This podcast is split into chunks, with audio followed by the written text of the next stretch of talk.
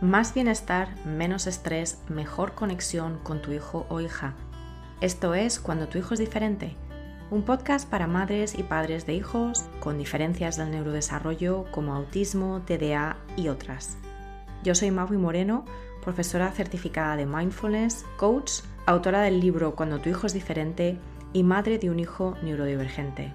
Aquí encontrarás herramientas, estrategias y consejos prácticos para disfrutar de tu vida y de tu maternidad y para apoyar a tu hijo o hija en su desarrollo. Bienvenidos a un nuevo episodio del podcast Cuando tu hijo es diferente. Yo soy Maui Moreno y tengo el gran placer de tener aquí conmigo a Álvaro del Castillo. Álvaro, bienvenido.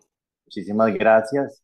Pues un honor estar aquí con una persona con tanto conocimiento en este tema y uno como padre con un niño con una condición diferente, pues escuchar y poder conversar con personas como ustedes es, es, una, un soporte muy grande, la verdad. Seguimos tus redes sociales y podcasts y todo, y eso nos, nos ayuda porque sabemos que no estamos solos. Claro que sí, no estamos solos, no estamos solos para nada. Voy a presentar brevemente a Álvaro del Castillo, que es el director del proyecto ASIS, un centro de acogida de animales salvajes en el área del volcán Arenal en Costa Rica. Y él es el esposo de eh, Adriana, que es una de mis seguidoras en Instagram, y que se puso en contacto conmigo para decirme, oye, ¿y por qué no ah, dejamos que hablen los papás también? Porque se ve mucho a las mamás, pero ¿y los papás qué? ¿Cómo les afecta esto de la crianza neurodiversa a ellos? ¿no? Y me pareció una idea tan fantástica que inmediatamente invité a Álvaro. Ellos tienen un hijo que se llama Daniel y que tiene TEA, tiene trastorno del espectro autista. Así que, de nuevo, aunque para mi trabajo hablo sobre todo en femenino, hablo sobre todo a madres de hijos con autismo y otras neurodivergencias, pero siempre he creído en y he experimentado en mi propia familia la importancia del papel de los padres, de los hombres en la crianza neurodiversa. Así que por eso he invitado aquí a Álvaro. Me encanta contar con tu voz, con tu experiencia eh, de criar a vuestro hijo Daniel. Así que cuéntanos un poquito, eh, brevemente, un poco este recorrido sobre el proceso de diagnóstico de Daniel. ¿Cómo fue todo eso? ¿Cómo se afectó en un primer momento? ¿Cuánto, hace, cuánto tiempo hace de eso? Cuéntanos. Perfecto. Bueno, primero que te, te quiero decir que no hace mucho, eh, nuestro hijo Daniel ya tiene siete años y hace menos de un mes me encontré con un amigo que también tiene una con su hijo tiene una condición, el, niño tiene seis años. Nos encontramos y la idea era saludar, saludarnos rápidamente y duramos en la calle hablando aproximadamente dos horas de la condición de él y la condición mía. Yo, le, yo llegué a casa y le dije, Adriana, qué interesante, porque entre los hombres prácticamente no hablamos de esto. Y, y fue increíble y, y, es una conexión porque y en eso llega Adri y me dice de la invitación tuya y yo digo, wow, realmente los hombres necesitamos hablar de esto. Este, entonces, nuevamente, súper agradecido. Esperamos que para todos los, los papás eh, esto sea de gran importancia y ayuda principalmente. Bueno, Dani, a ver, principalmente la mamá, las mamás que tienen ese séptimo instinto increíble, que aunque muchas veces los hombres no le hacemos caso, pero lo tienen ustedes. Eh, comenzó a notar algo diferente. A nosotros nos llamaba la atención, eh, porque no sabíamos absolutamente nada, hay que estar en esto para, para comenzar a entender. Entonces íbamos a un, supermercado, una tienda, y Daniel viendo el ventilador horas. O por ejemplo aquí en la reserva donde nosotros vivimos hay unas lagunas, hay senderos y hay unas piedritas, y se ponía eh, junto a la laguna y tiraba durante 3, 4, 5 horas piedras. Una piedra, otra piedra. Nosotros, wow, ¿cómo les gustan las piedras? Pero, o las rueditas de los carros, o todas estas condiciones, ¿verdad? Que ahora es increíble porque cuando vemos a, a un niño con una condición así, que posiblemente los papás no lo han detectado, uno lo capta inmediatamente. Entonces, pues nos llamaba eso y Adri me comenzó a decir, Álvaro, yo pienso que Daniel, que y anduvimos por todos lados. porque realmente no hay como una orientación a dónde acudir, uno no sabe de esto. Fuimos una, donde una, una persona nos dijo, no, este, esa persona es, eh, Daniel lo que tiene es, eh, pues su nivel de concentración no es el adecuado, etc. Entonces, bueno, nos dio un diagnóstico y posteriormente a eso fuimos, eh, anduvimos en varios lugares y, y, nada, y nada, y nada.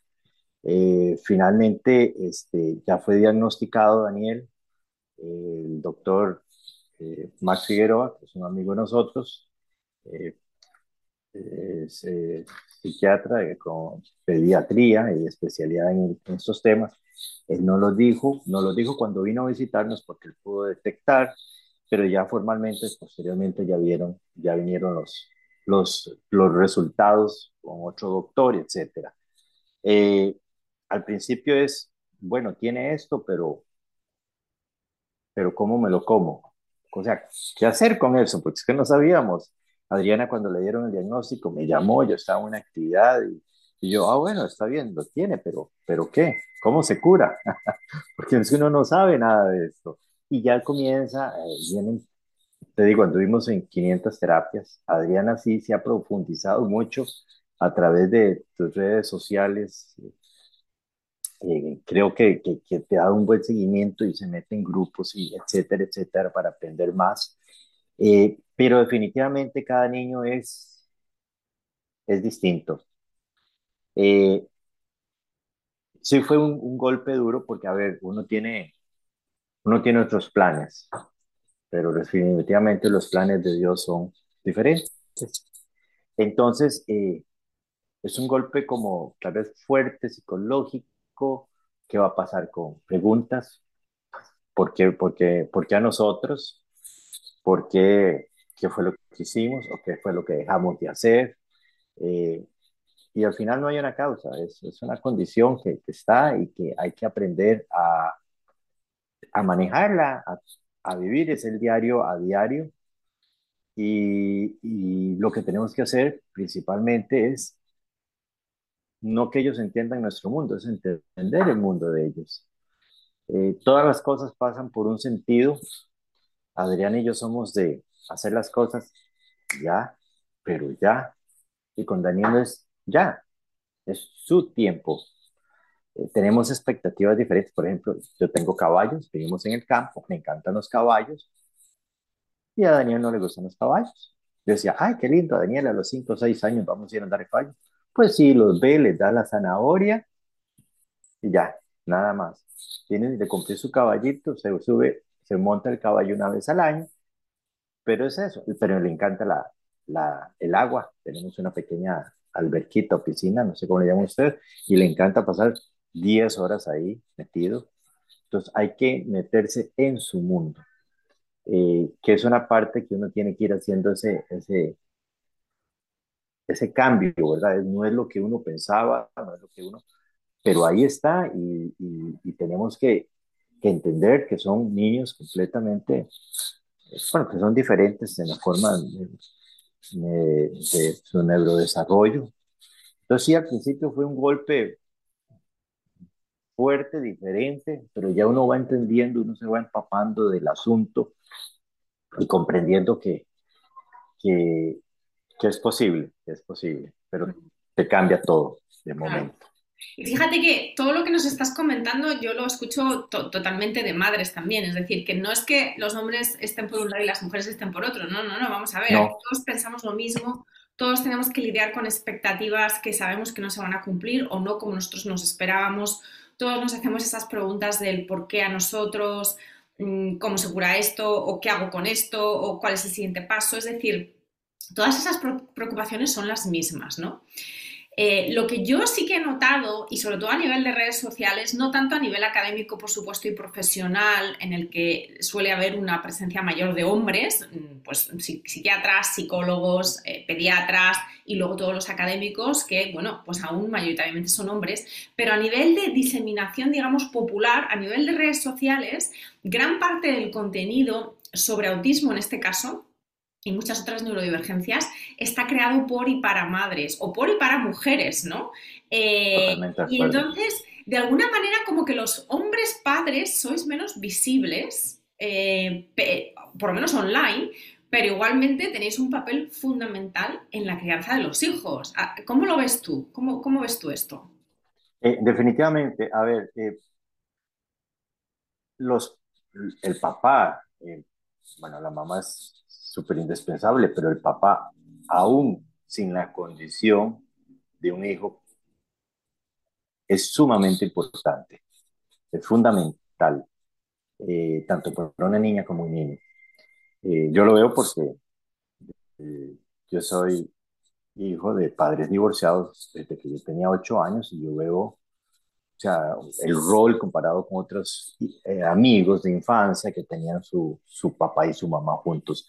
Eso es fundamental. Ahora, en, una, en un niño con una condición diferente, pues es aún más fundamental. Ayer, antier, llegué un poco tarde esta semana he estado con mucho trabajo, llegué un poquito tarde a la casa y ayer era la noche con Daniel. Mamá salió a una, a una actividad con unas amigas y, este, y Daniel me dijo, papá, ¿por qué estás llegando tan tarde a la casa? Y yo, es que he estado muy ocupado. ¿Te podrías desocupar un poco más temprano para que estés más conmigo? Y yo, wow, sí, sí, claro que sí, sí. Pero es, es, la, la parte yo creo que más difícil, y lo conversé con este amigo, el hombre por, no sé si por naturaleza, por cultura, no sé, es un poco más autoritario. Y cuando uno trata de ser autoritario, más que negociador con estos niños, con nuestros hijos, con esta condición, eso no funciona. No funciona. Y una de las cosas que es muy difícil eh, sobre todo con los, los adultos mayores, como los abuelos, los papás, en este caso Adriana, mis, papás eh, me entienden un poquito, mi mamá más, mi papá no mucho, en el sentido de, es que no, es que hay que ponerle reglas, pero, pero pasa mucho porque ellos, ellos eran de otro, de, no de otro mundo, no sé si la palabra, pero de otra de época. tiempos, de otra época donde eso no estaba diagnosticado. Incluso yo le pregunté a mi amigo el doctor Max Figueroa, psiquiatra, pediatra, y le dije, pero ¿por qué ahora hay tantos niños? Me dice, bueno, no es que ahora hay más, lo que pasa es es más fácil diagnosticar eso. Y me comienza, fue, fuimos compañeros en la escuela y me dice, ¿te acuerdas de fulano de tal y fulano de tal y fulano de tal que no salía a los recreos? Y yo, wow, sí, ya había niños, pero es que eran otras condiciones. Y antes al niño, si no hacía caso, eh, le daban, le, le daban una, con, con, una faja o un cinturón, lo que sea. Y, y, eso, entonces para esas personas, no solo los, papás de Adriano, los papás, otras personas, es que ese niño no lo educa. O por ejemplo, ya le ha ido pasando en la época de esos berrinches que uno dice, o esos berrinche le llaman ustedes. sí, sí, bueno, que en realidad ya, ahora ya sabemos también por, la neurociencia que son realmente crisis emocionales, son crisis neurológicas que, que, muchas veces la palabra berrinche tiene esa connotación de lo está haciendo a propósito para manipular y ahora sabemos que no, que en muchos casos están totalmente saturados sensorial y o emocionalmente y, y, y básicamente tienen como una especie de colapso emocional, ¿no? Pero sí, la palabra berrinche, exacto, que ante los demás provoca mm, ese rechazo y sobre todo esa falta de apoyo a los padres, ¿no? De tu hijo está haciendo un berrinche, entonces la culpa la tienes tú, como padre o como madre, ¿no? Cuando eso no es así. Correcto. Y nos pasó algunas veces y ya aprendimos que es mejor la negociación. Eh, estábamos en un supermercado, estaba yo en un supermercado y Daniel quería una pasta porque una de sus obsesiones han sido las pastas eh, dentales para niños y comérselas y comérselas y comérselas, no sé cuántas se ha comido entonces, le dije que no, que ya tenía una en la casa y eso fue una explosión. Y la gente, le hace falta cinturón al niño, le hace falta que se quite el zapato. Y yo, otra vez hicimos un viaje y ya entendimos que nos hubiéramos evitado ese problema. Ya le habíamos comprado un peluchito, no sé qué, un perrito, y después quería otro y no se lo compramos y explotó, tenía 3, 4 años y explotó de una forma él increíble Y le dije a Adriana, lo que costaba era, no sé, tres dólares. Si estamos en un viaje, si lo hubiéramos comprado y nos hubiéramos evitado un día completo de, de cómo controlarlo, ¿verdad? Entonces uno comienza a entender que hay cosas que, que se pueden poner límites, pero mucho de, de ellos es una forma de, de negociación. Entender cuál es su mundo. Yo decía, pero es que, yo le decía a Adriana, pero es que él se enoja tanto que tira babas. Y ahora entiendo que eso es una forma de autorregulación, ¿verdad? Y, y lo que tenemos que hacer es tratar al máximo, evitar de que ellos lleguen a esa condición, a, a, ese estado más bien. Eso es lo que tenemos a través de una negociación, porque no sirve golpearlo. Y es tanto que, por ejemplo, en caso de Daniel, explota y después llega, papá, te lastimé. Mm, bueno, sí, Dani, me perdonas, es que no sé lo que estaba haciendo. Eso son condiciones que nosotros tenemos que entender de ellos. Mm. Y que al final también es un, es un, tema de aprendizaje de regulación emocional que, de nuevo, nosotros también de alguna forma tenemos que desaprender a veces eh, ciertas, ciertos patrones de regulación emocional nuestros que, que, no nos enseñaron, simplemente aprendimos por imitación, por lo que veíamos en casa, por lo que hacía mamá, por lo que hacía papá, y que tampoco eran necesariamente los más saludables. Lo que pasa que, bueno, de, desde ese punto de vista, como consideramos, bueno, pues yo siempre he sido así, ¿no?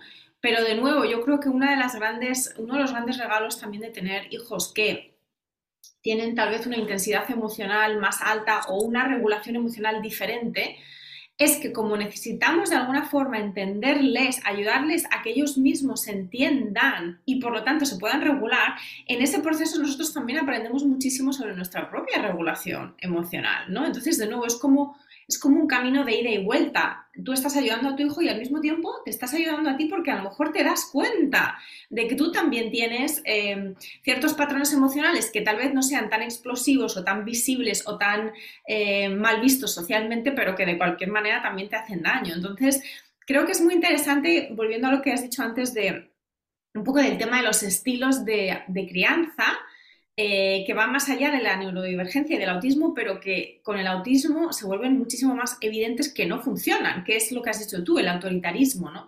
Y que mm, ese estilo autoritario que vemos tanto en, en, las generaciones pasadas, sobre todo en los abuelos y en los tíos abuelos, de esto hablaba, hablaba con, con, una, con, una, gran terapeuta familiar en el episodio 60 del podcast para las personas que nos estén escuchando y que quieran saber ok, ¿cómo gestiono yo la relación con los abuelos o con estas generaciones un poco anticuadas o con creencias anticuadas sobre la crianza? Pues ahí os digo en el episodio 60.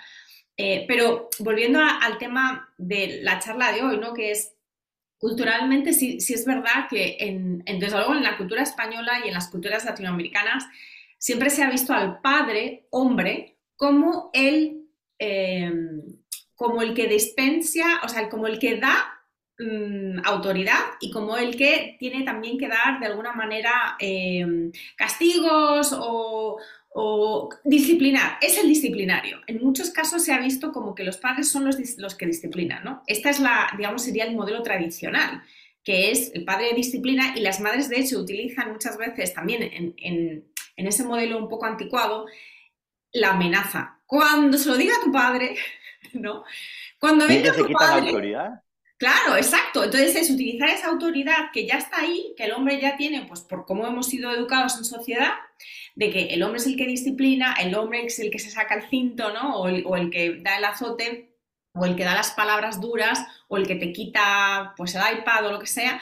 Y las mujeres, en algunos casos también de manera inconsciente, lo que hacemos es mantener ese modelo utilizando amenazas con nuestros hijos, diciendo, cuando venga papá, se lo voy a contar. Y entonces él te va a castigar. O sea, en vez de castigar tú, o, castigar no sería el verbo adecuado, en vez de poner tú, por ejemplo, esas consecuencias, si el niño está haciendo algo que, que, que no debería de hacer o que no es seguro para él o, ¿no? o, para, o está rompiendo algo en la casa, lo que sea, si hay que marcar límites, en vez de muchas veces ponerlo a las mujeres, madres que estamos en esa, en esa situación en ese momento, muchas de nosotras aún nos referimos a vosotros. Ah, cuando venga tu padre se lo voy a contar y entonces él te va a disciplinar.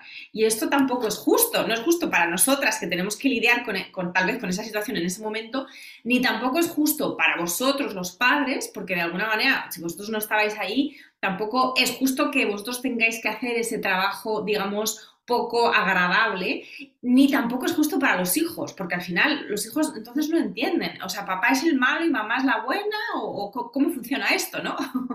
Correcto, correcto, sí, totalmente de acuerdo. No, y el problema es que si papá no llega, entonces el niño o el papá anda de viaje, entonces, ah, no, mamá no es autoridad, y ahí tiene que ser algo homogéneo. Pero eh, más que eh, yo creo que lo más importante es, en este caso de, es evitar que el niño llegue a eso. Eh, hay que entender cuando es berrinche, todos los niños tienen berrinche, ya Daniel, ya a los siete años le ha pasado eso, pero nosotros vivimos aquí en la reserva donde tenemos, eh, donde trabajamos y, ver a Daniel tirado por cualquier cosa, pateando puertas y todo eso y la gente, pero qué niño más, más desobediente, qué niño más malcriado, no, no, eh, son condiciones, pero lo que tenemos que tratar es de llegar a eso. Eh, ahora con esta cuestión de la tecnología, eh, tiempos, entendimos que si le si estábamos, Adriana o yo, o los dos estábamos haciendo algo, el que estábamos el móvil, y si lo dejamos más de 10, 15 minutos, ahí se acabó. No es con tiempo, Daniel. Bueno, pero es que está jugando. Entonces ahora si está haciendo un juego, eh, y les ya, Daniel, los 15 minutos le quitamos el teléfono, es como que uno que esté viendo una película súper buena y le digan, ya, Álvaro, ya, Magui, se acabó la peli el tiempo y te la dejan a, la mitad. Entonces le decimos, bueno, vas a terminar, ya sonaron los 15 minutos, vas a, a terminar este juego y se acabó. Y ya, ahora sí. Pero es toda una negociación que hay que llegar con ellos antes. No siempre se puede evitar, hay que poner obviamente disciplina. Eh, y eso que estabas comentando ahora, Magui, de, la parte que uno también sirve para controlarse. El otro día, bueno, Adriana le enseñaba la técnica de esta de respirar profundamente y el otro día estábamos Dani y yo y explotó. Y le digo, bueno, Dani, ahora sí, vamos a, vamos a respirar. Claro, el que más estaba respirando era yo para poder controlarme, ¿verdad? Porque, porque lo sacan a uno de su, su casilla y hay momentos en que uno no sabe cómo, cómo controlar esa situación. O también dejarlos en su espacio. Eso, por ejemplo, con Daniel nunca sirvió. Te voy a meter al cuarto y te vas a quedar hasta que termines. No, eso no sirve. Y lo dicen actualmente muchas personas y libros y, y, lo, lo, lo, seguimos. Nos aconsejaron eso, métalo al cuarto y que se quede ahí. Porque entonces el cuarto de él es un lugar, una zona de castigo, no es una zona de confort donde va a llegar a dejar. Sería diferente decir, Dani, vamos a tu cuarto, nos vamos a relajar ahí. Entonces él ya sabe que ese, en lugar de ser un, lugar de un área de castigo, va a ser una zona de confort donde él, cuando sienta enojo, furia, tristeza, él va a llegar a su cama y está relajado ahí. Mm, exacto, va, va, a poder procesarlo todo en un lugar que sea seguro, en un lugar de calma, no un lugar que él asocia a eh, de alguna manera ser, ser abandonado en el sentido de ser expulsado, ¿no? Porque muchas veces este tipo de castigos, entre comillas, de pues quédate en ese rincón o vete a esa habitación y hasta que no se te pasen no puedes volver a salir, es un castigo muy cruel, sobre todo para niños dentro del espectro que no siempre entienden por qué se les está castigando no siempre, a veces sí, pero muchas veces no. Y de nuevo, muchas veces no lo pueden evitar. Si están teniendo un, momento de, desregulación emocional y o sensorial, eso no es algo que hagamos a propósito. Nadie quiere estar desregulado, nadie quiere estar en crisis. Entonces, si encima a eso le añades el castigo de, pues ahora te vas y estás tú solo, pues claro, para muchos niños eso se siente como un castigo muy cruel y realmente lo es cruel desde un punto de vista de, crianza respetuosa porque el niño le deja solo con esas emociones que no sabe gestionar y que ya te ha demostrado que no sabe gestionar. Entonces es como si a una persona que tiene mucha sed, pues le quitas todos los vasos de agua que hay en la casa. Es como, pero si es que ah. este es el problema. El problema es que yo no me sé regular emocionalmente. Entonces, si tú me abandonas o me expulsas, pues mm, eh, no, lo voy a conseguir. Y, de hecho lo único que conseguimos con ese tipo de castigos muchas veces también es que los niños se critiquen a sí mismos, o sea, que pierdan esa confianza en sí mismos, ¿no? Porque es como si yo no lo puedo evitar y no sé cómo evitarlo, mm, soy una, soy los niños empiezan a, pensar, soy una mala persona, soy un mal niño, no me merezco el cariño de mis padres, no me merezco la atención de mis padres. Y eso es muy triste, porque en muchos casos, para, además para los niños con autismo, no siempre son capaces de comunicarlo con palabras o de entender eh, un poco cuál, es el problema, que no, es, que no son ellos, ellos no son el problema.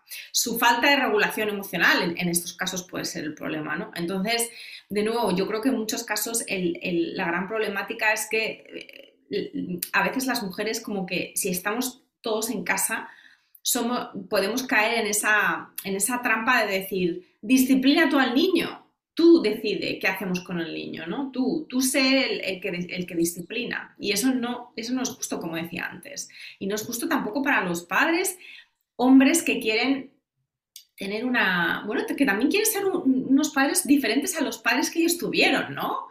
Porque eh, eh, imagino que tú también te habrás reflexionado sobre eso. De nuevo, los estilos de paternidad y de maternidad han ido cambiando también sabemos muchísimo más de neurociencia, es decir, de cómo realmente funciona el cerebro humano, sea autista o sea neurotípico, y entendemos que muchas de estas cosas no son maldades ni son manipulaciones, sino simplemente son dificultades y desafíos. Entonces, con todo este conocimiento nuevo, ¿cómo, piensas tú que, que, estás siendo un, padre diferente ¿no? A, tu propio padre y tal vez a otros padres que ves en tu entorno social? Bueno, Maggie, eh, la parte, la tecnología es una ventaja y lo vemos en este caso que estamos nosotros. Eh, yo creo que el que no, hay que ser autodidacta y no esperar que le den todas las soluciones a uno. Eh, pero hay que entender al niño. O sea, todos los niños o todas las personas, ya sea neurotípicos o no, somos diferentes. En el caso de Daniel es diferente a tu hijo, etcétera. No hay una receta. Hay que entenderlos a ellos bien, cómo son ellos, eh, comprenderlos, pero a través de la tecnología es que todo está al alcance, es un clic, nada más. Eh, o sea, no se justifica que uno no quiera aprender de X tema ahora. Mm. Y una de las cosas, o la más importante, es la familia. Entonces hay que ponerle atención, eh, hay que ponerle atención. Si uno entra una hora, a, no sé, a, X página, Facebook, lo que sea, ¿por qué no, por qué no aprender sobre una de las, cosas más importantes o la cosa más importante que es la, la familia? Eh, mm, no conozco muchos papás con, con hijos con una condición diferente eh, o tal vez es que ellos no lo expresan y su hijo es así. El otro día llegué a la casa, me hicieron una invitación, estuve ahí y ya inmediatamente me di cuenta que su hijo sí es un chico como unos 11, 12 años y el niño es una condición diferente. Y sin embargo, este papá no me lo ha expresado, ¿verdad?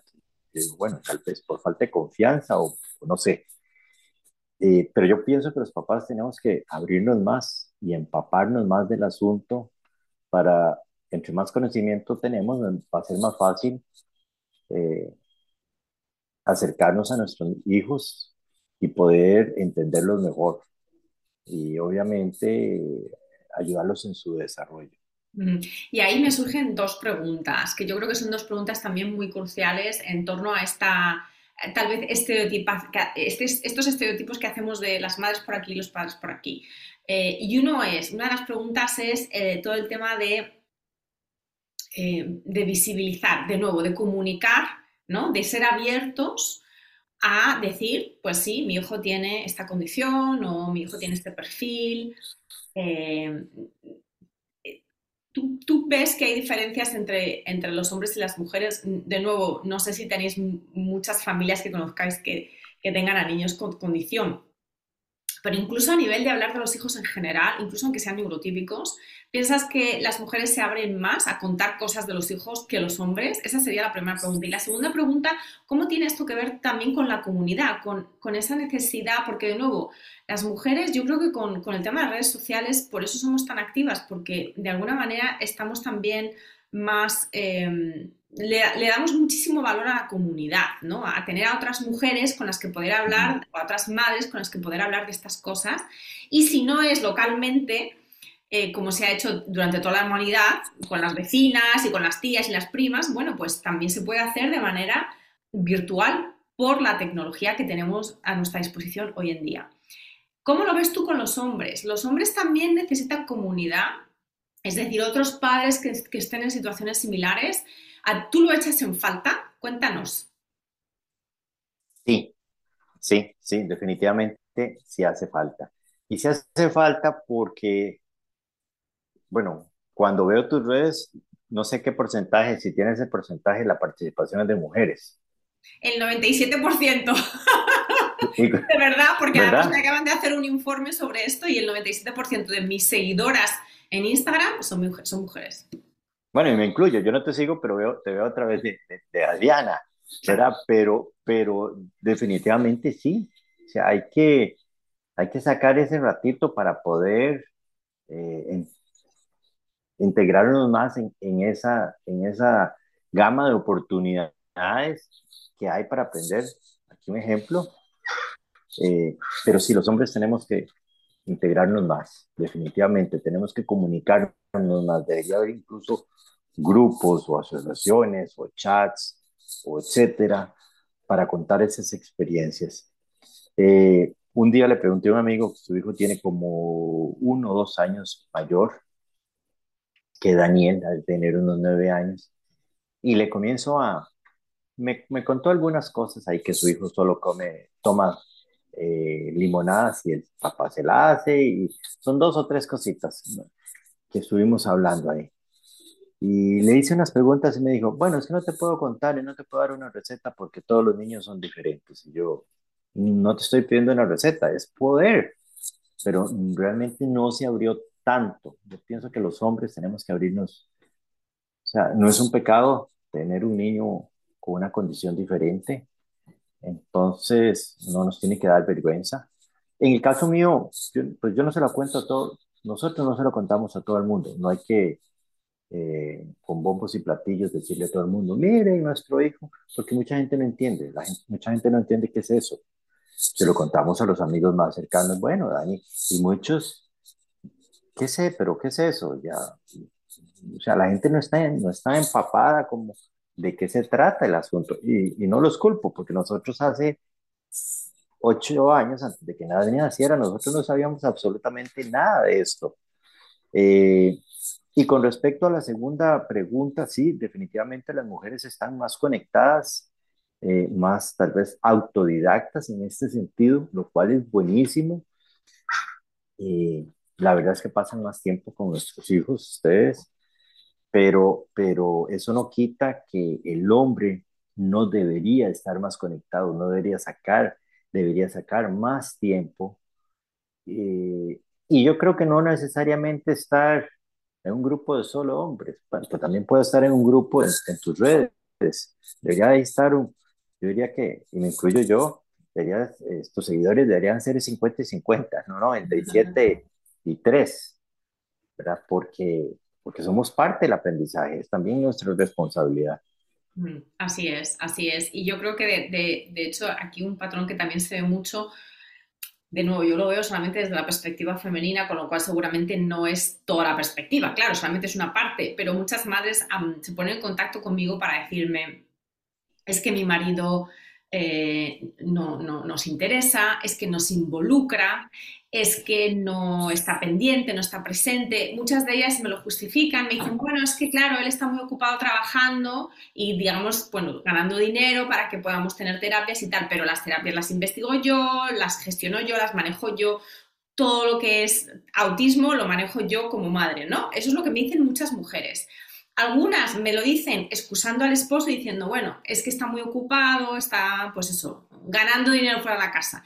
Y otras me dicen, es que no se quieren, es que no se quiere involucrar, o sea, está bloqueado, ¿no? De alguna manera hay una especie de bloqueo, que eso, de nuevo, es muy común y esto no es para nada eh, único de los hombres, porque hay muchísimas madres que también están bloqueadas, que tienen problemas con la aceptación del diagnóstico, porque realmente es un, es un, es un palo muy duro, o sea, realmente es, es una, es una, es un, siempre son malas noticias al principio para todo lo que nosotros esperábamos de nuestra maternidad y de nuestra paternidad y de, de la vida de nuestros hijos. Aunque, aunque por supuesto que mi trabajo consiste en convencernos de que esto no es así, pero esto es lo que nos dice la mente al principio. Es una noticia mala para la mayor parte de las personas. Entonces, eh, los hombres, muchas mujeres me dicen que sus parejas, hombre, no se desentienden. Es como, ah, bueno, aquí hay un problema, pues es tuyo, ¿no? Como el hijo es tuyo, el hijo es tuyo, el problema también es tuyo. Gestiónalo tú, yo me encargaré en todo caso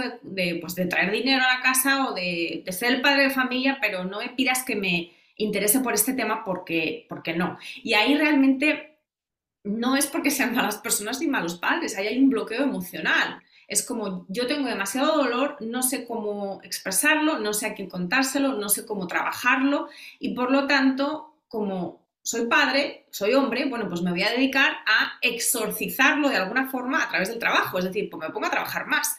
Pero de alguna manera, eh, lo que yo también escucho mucho de las madres es esta, como esta queja, ¿no? De, casi casi me han abandonado aquí sola con, todo este tema, ¿no?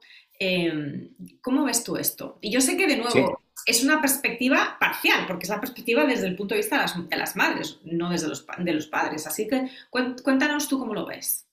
Bueno, eh, tienes razón, tienen razón esas madres y me incluyo. Eh, uno se enfoca más en la parte laboral, en la parte del, trabajo y le recargo mucho. Y yo creo que no solamente lo reconozco, no solamente eh, cuando hay un niño con un neurodesarrollo diferente, es en general, es parte de la cultura que hay que ir cambiando. Eh, quizás ha cambiado, ha ido cambiando, pero hay que cambiarla más. No es solamente la responsabilidad, son los dos que tuvimos a los hijos. Y muchos papás no lo ven, no lo ven así. Eh, me incluyo necesito, yo soy consciente de, de, que, de que necesito involucrarme más. Por ejemplo, los, los fines de semana, sí, eh, en la mañana sacamos a caminar los perros, eh, cuando vamos a, ver los caballos, yo soy el que estoy ahí. Todo ese tipo de actividades a él le encantan, ella sabe que si vamos a la, piscina, al verque, ¿no? Eh, las seis horas son conmigo ahí prácticamente. Ese tipo de actividades eh, ella sabe, pero viene la otra parte que es muy importante, la parte, por ejemplo, el cuarto de Daniel está junto al cuarto de Adri mío, y a él le encanta que mamá lo, eh, lo acueste. Eh, ahora estamos con una actividad diferente. Los martes Adriana va a un grupo de, de, mujeres, hay una actividad de mujeres eh, donde ellas platican diferentes temas, etcétera. Y, este, y Daniel no quería dormirse, se tiene que acostar temprano para ir a la escuela.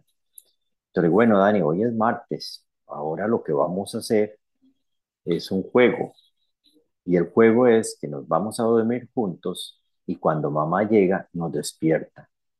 Entonces ahora él ya sabe. Ayer me dijo, papá, hoy es martes, nos vamos a acostar para, que, para jugar el juego con mamá. de una forma uno tiene que irse involucrándose, pero es que hay que, hacer una forma, hay que hacerlo de una forma muy sutil con ellos. Te vas a acostar y te vas a dormir conmigo porque me va a mandar a la reunión y ya. No, no, no. Es cómo hacer para, para que ellos entiendan, porque a través del castigo no va a funcionar. Entonces, uno como hombre tiene que irse involucrando en esas actividades para, nunca es tarde cuando lo dicho es bueno, pero uno lo puede hacer para, porque si no, a ver, si no los papás van a decir, ah, no, que estudie con la mamá, porque él ya se acostumbrado a estudiar con la mamá. Y si yo trato, entonces no, hay que romper ese, ese, ese esquema en muchas condiciones. Dani, te hago una vena. No, mamá me la hace. Sí, Dani, pero es que hoy me toca a mí hacer la vena, porque le encanta la vena en la noche. Hagamos la vena y no, y, eh, y no sé, y le hacemos tal cosa. Este, tiene un amigo que se llama Blue y, George, entonces Dani, estoy poniendo un ejemplo, voy a hacerte avena hoy. No, papá, es que me la haga mamá. No, es que Blue me dijo que yo te haga la avena. Eso te dijo Blue. Sí, ah, ok, papá. Entonces, no sé, de una forma ir entrándole para que ellos puedan romper ese esquema de que es mamá, mamá, mamá y mamá solamente. Exacto. Pero hay que lograr más participación. Me parece precioso y te doy la enhorabuena, Álvaro, porque de nuevo estás utilizando también esa creatividad, esa, bueno, ese ingenio, ¿no? De, ok, es normal porque de nuevo el apego suele ser, sobre todo en los primeros años de vida, pues suele ser más fuerte con la madre, sobre todo cuando la madre ha pasado más tiempo, mucho más tiempo con, con, con el niño que el padre. Pero de nuevo, es romper, como has dicho tú ahora mismo, romper esos esquemas de que siempre es todo mamá, incluso desde el punto de vista del niño, ¿no? Porque el niño también necesita aprender a ser cuidado y a ser de alguna manera eh, tenido en cuenta por otros adultos, porque de ahí, hacia ahí vamos en la vida. Es decir, cada vez pasamos menos tiempo con los papás, pasamos más tiempo con las profesoras, los profesores, eh, las terapeutas, luego cada vez, pues a lo mejor con entrenadores, si hacemos alguna actividad deportiva o extracurricular. Es decir, la vida es a pasar cada vez menos tiempo con los papás y más tiempo con otras personas. Entonces, el papá, cuando no ha sido el que ha hecho, digamos, la, crianza primaria en los primeros años, es la primera persona con la que los niños tienen que practicar no estar con mamá, ¿no? De alguna forma. Entonces, me parece fantástico que lo hagas de esa manera creativa y de esa manera eh, auto, eh, digamos, autosuficiente, ¿no? De que de nuevo seas tú el que busques la forma de conectar con tu hijo. Porque yo creo que este es el problema de fondo de muchos padres que de alguna manera o bien se sienten bloqueados emocionalmente o bien Mm, se sienten también mm, poco confiados, no tienen esa autoconfianza de decir, lo hago yo, ah, no, que lo haga, que lo haga mi esposa o lo, que lo haga la mamá, que, que ella sabe, ¿no? Y, es, como una, es como una indefensión aprendida también en muchos casos que tienen los hombres con la crianza en general y no solamente con la crianza neurodivergente, pero muchísimo más cuando hay condiciones, ¿verdad? Correcto. Ahora te voy a decir, Mami, que eh, estoy en un proceso, no lo he logrado todo, estoy en un, un proceso, he tomado conciencia de eso y he tomado estoy en un proceso y mucho, estoy buscando mi forma, cada quien dice que mata las pulgas de diferente forma, estoy en un proceso, pero mm, estoy tratando de cambiar mi parte autoritaria porque eso lo vi sin que ella me dijera nada, vi a Adriana como utilizando juegos y utilizando los, los eh, amiguitos que tiene este, que es Blue y, y fulanito, eh, ha logrado hacer más conexión con Daniel. Entonces dije, bueno, si Adriana no lo, incluso esto que estoy diciendo, Adriana no lo sabe, pero la vi a, ello, a ella haciendo esto, dije, bueno, dice, Adriana lo hace, entonces, ¿por qué no lo puedo aplicar yo? Eso ha sido que fue iniciativa de ella. Eh, lo estoy tratando de tomar y sí, tengo que ser más participativo. No lo he logrado, nunca es suficiente, pero sí soy consciente de que tengo que hacer eso y lo estoy tratando de lograr. Así es, y, en, el, fondo, ahora todos estamos en, el proceso de cambiar cómo maternamos, cómo paternamos, cómo nos relacionamos con nuestra pareja, cambiar cosas y, eso lo vamos haciendo sobre la marcha, un poco en base a los desafíos y a los cambios y a las oportunidades también que, nos da la vida o que nos da la paternidad en este caso, ¿no? Em, Así que por ello te, aplaudo y al final, de nuevo, estamos todos en, todos estamos en el camino. No, no ninguno hemos llegado, ¿no? Porque no se trata de llegar, no, no se trata de llegar a ningún sitio, sino de ir, pues eso, poco a poco caminando y yo creo que de nuevo caminando con esa conexión, ¿no? Con la conexión a nuestros hijos. Eh, y ahora te quería preguntar, que ya es como la última pregunta que tenía para ti, la conexión con nuestras parejas, con nuestras esposas o con nuestros esposos. ¿Cómo crees que os ha afectado a la relación de pareja mm, el hecho de tener un hijo diferente, de tener un hijo con autismo? Eh, y esto obviamente a veces también cambia, ¿no? Sube y baja, a veces estamos más conectados, más compenetrados, a veces menos. ¿Cómo dirías tú que ha sido tu experiencia? ¿Qué has aprendido de, esto? Bueno, es, es, un proceso. A ver, ya de por sí una relación es, somos dos seres totalmente diferentes que tenemos que acoplarnos, que todos los días son diferentes. Eh, el hecho ya de tener un niño con una condición diferente, pues hace más tal vez difícil. Es un, es un proceso continuo de, de, aprendizaje, pero con un niño, con un hijo con una condición o hija con condición así, pues es un poquito más, más complicado. Principalmente cuando al principio estás totalmente desorientado y no saber qué hacer, eso te lleva, fue culpa de nosotros, qué hicimos, qué no hicimos, qué dejamos de hacer, qué, etcétera, etcétera. Después viene la parte de, de, comprender. Es que es, es, un berrinche. No, no es un berrinche, es esto, porque yo leí. Y ahí comienza ese montón de cuestiones. Es súper importante no dejar la parte de pareja como tal, eh, los espacios, salir a cenar y todo. En el caso de nosotros lo admitimos, es, se nos complica un poco más porque eh, nosotros no tenemos familiares cerca de nosotros. Vivimos en un área en 25 kilómetros de, de las principales ciudades de aquí, pero en esta zona no tenemos familiares que nos puedan decir, una tía, un tío, un primo, un hermano, eh, dejen a Daniel con nosotros y vayan a, salgan, vayan a bailar, a tomar un café o lo que sea. Eh, de vez en cuando hay una señora que donde Dani estuvo, eh, lo cuidó los primeros años de su vida, que ella pues, nos ayuda cuando ella tiene un espacio. Entonces, eso necesitamos respirar. La pareja necesita respirar. Eh, no se puede estar pegado y cosido, como dice todo el tiempo, con, independiente con, con, el tipo, la condición que tenga el niño, es, es el espacio de pareja que se necesita. Eh, entonces, eso, eso acentúa un poco más que a veces nos sintamos eh, pues embotados, nos sintamos como agua al cuello ahora porque necesitamos respirar. Entonces, eso nos ha complicado un poquito más la, la, la situación a nosotros de sentarnos a tomar una taza, una, una copa de vino, lo que sea, ¿verdad? Salir a tomar una cerveza. Eso siempre lo hacemos, el 99.9% lo hacemos como una actividad familiar, vamos los tres. Entonces ahí sí, sí, pues sí nos ha complicado. Pero como pareja, eh, es, es, emociones, a veces, a veces nos ha pasado, Daniel, entre una crisis, yo ya no sé qué hacer y Adriana entra no, dame, yo me encargo de él, o viceversa. Adrián explota, Daniel, es que, Adrián, yo me encargo, ya te saliste de tus casillas, eh, va a explotar más la crisis y entonces ya uno entra ahí. Y nos ha pasado que a veces estoy con él, no sé cómo, no sé qué más hacer y Adrián está en una reunión o donde sea y, y entonces ahí uno se da cuenta qué tan importante es la, el apoyo en pareja.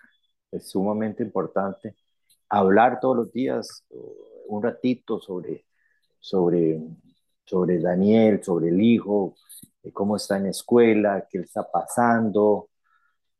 Eh, ayer hice un comentario, por cierto, tal vez saliéndose un poquito de la pregunta. Un día esto se hizo un comentario, un, un, un actor, un, él hizo un comentario, no sé si lo viste, del señor este, muy bonito sobre su hijo con... Sí, Brendan Fraser. Ah, ok. Eh, ayer yo lo leí, se lo compartí a Adriana y anoche lo estábamos leyendo y, él dijo, claro, él se dedicó 15 años a, su familia. Le digo, bueno, tal vez tiene 4 o 5 millones de dólares que, uno no tiene, entonces uno lo podría hacer, definitivamente, ¿verdad? Pero, eh, pero lo, interesante es, decía él, hay que entender que a veces son los espacios de los niños que están en su propio mundo eh, si están viendo para el cielo, están en su propio mundo, hay que dejarlos que vean hacia el cielo, que vean las estrellas. Y me llamó mucho la atención el comentario de, de él, ¿verdad? La prioridad que es la familia.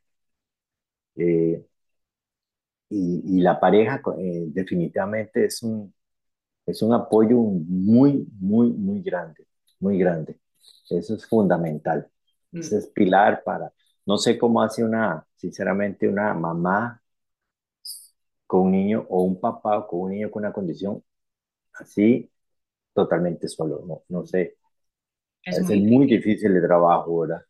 Es muy difícil. Y por eso, de, nuevo, yo siempre digo con, sobre este tema, eh, el episodio 21 hablo sobre la relación de pareja eh, y en mi libro hablo también muchísimo sobre esto porque, de nuevo, es muy complicada la crianza humana en general. La crianza de un niño con una condición más aún.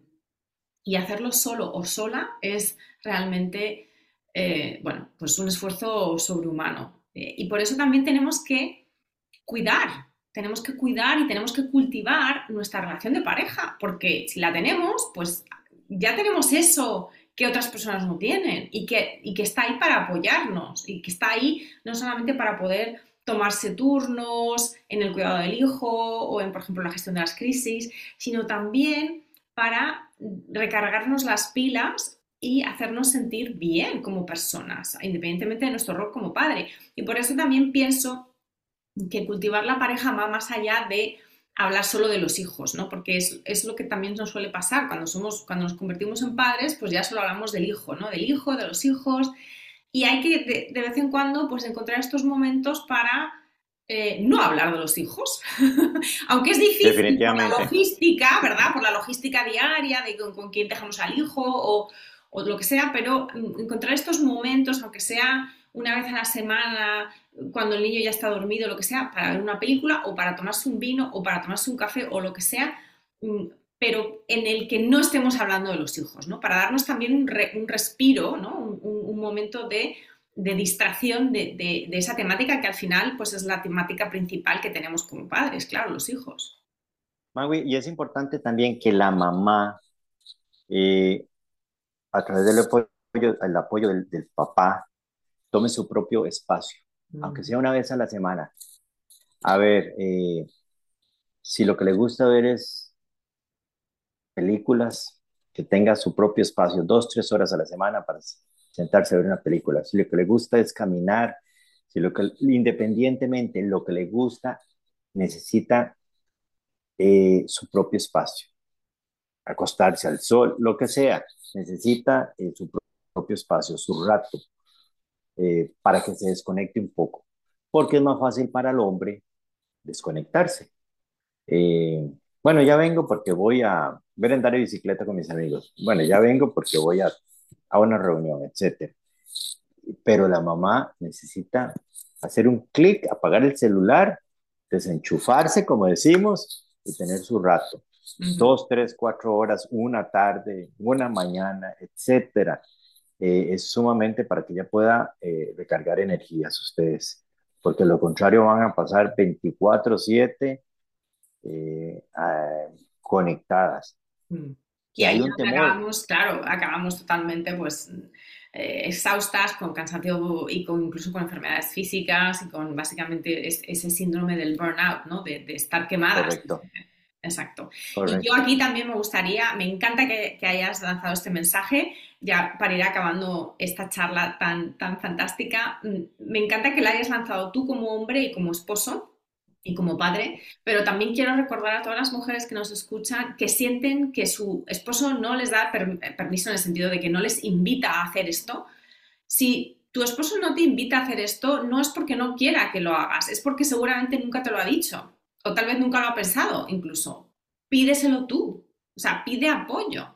Muchas veces pensamos, queremos, creemos que nuestras esposas y nuestros esposos, nuestras parejas, tienen que saber exactamente lo que nosotros necesitamos. Nadie tiene el poder de leer la mente ajena. Muchas veces no sabemos ni leer nuestras propias mentes. Así que imaginaos leer las mentes de otras personas por mucho que sean nuestra pareja de hace décadas. Entonces, aquí lo importante es responsabilizarse cada cual de su propio bienestar. Y si tú necesitas ayuda, necesitas que tu esposo, tu pareja, se encargue de los niños media hora, una hora, pídeselo explícitamente, pídeselo de buena manera, pero pídeselo. Y de nuevo, no hagamos de esto... Em, una guerra, ¿no? Entre padres y madres, no, es que él no me dice nada, es que él no me ofrece ayuda, no, pero pídesela, pídesela.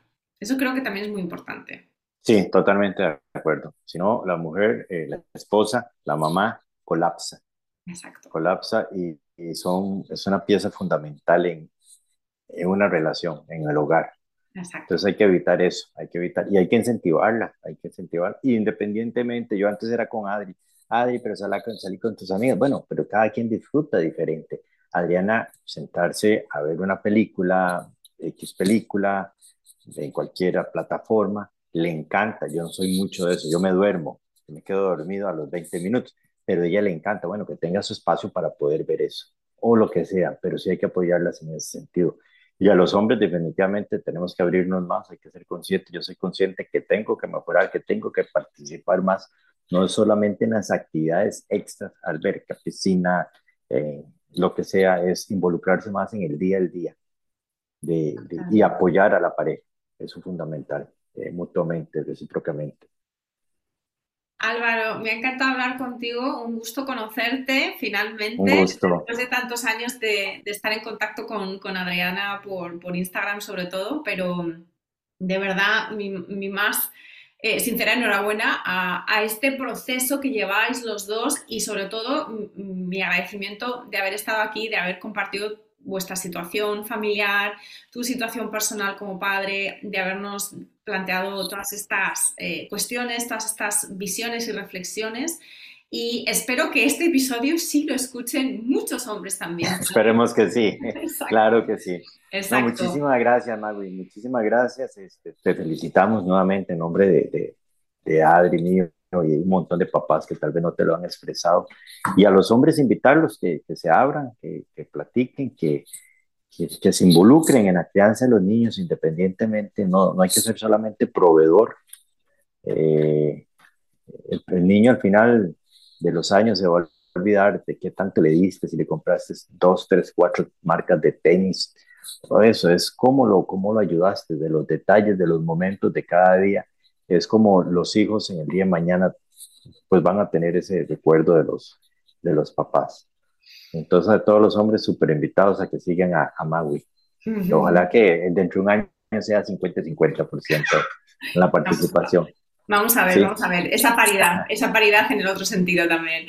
Pues muchísimas gracias de nuevo, Álvaro. Muchas gracias, Magui. Muchas gracias eh, también por esta, por esta invitación final a que, a que los hombres no sean solo proveedores y que también conecten con, tus, con sus hijos. Y a todas las personas que nos han escuchado hasta aquí, muchísimas gracias por estar aquí y nos escuchamos en un próximo episodio del podcast Cuando tu hijo es diferente. Descarga tu kit de primera ayuda para padres y otros recursos gratuitos en maguimoreno.com. Para no perderte ningún episodio, suscríbete en tu plataforma de podcast favorita. Y si te ha aportado valor, por favor, compártelo con otras madres y padres en la misma situación. O deja un comentario o una reseña para aumentar la visibilidad de este programa y que llegue a más familias en busca de apoyo.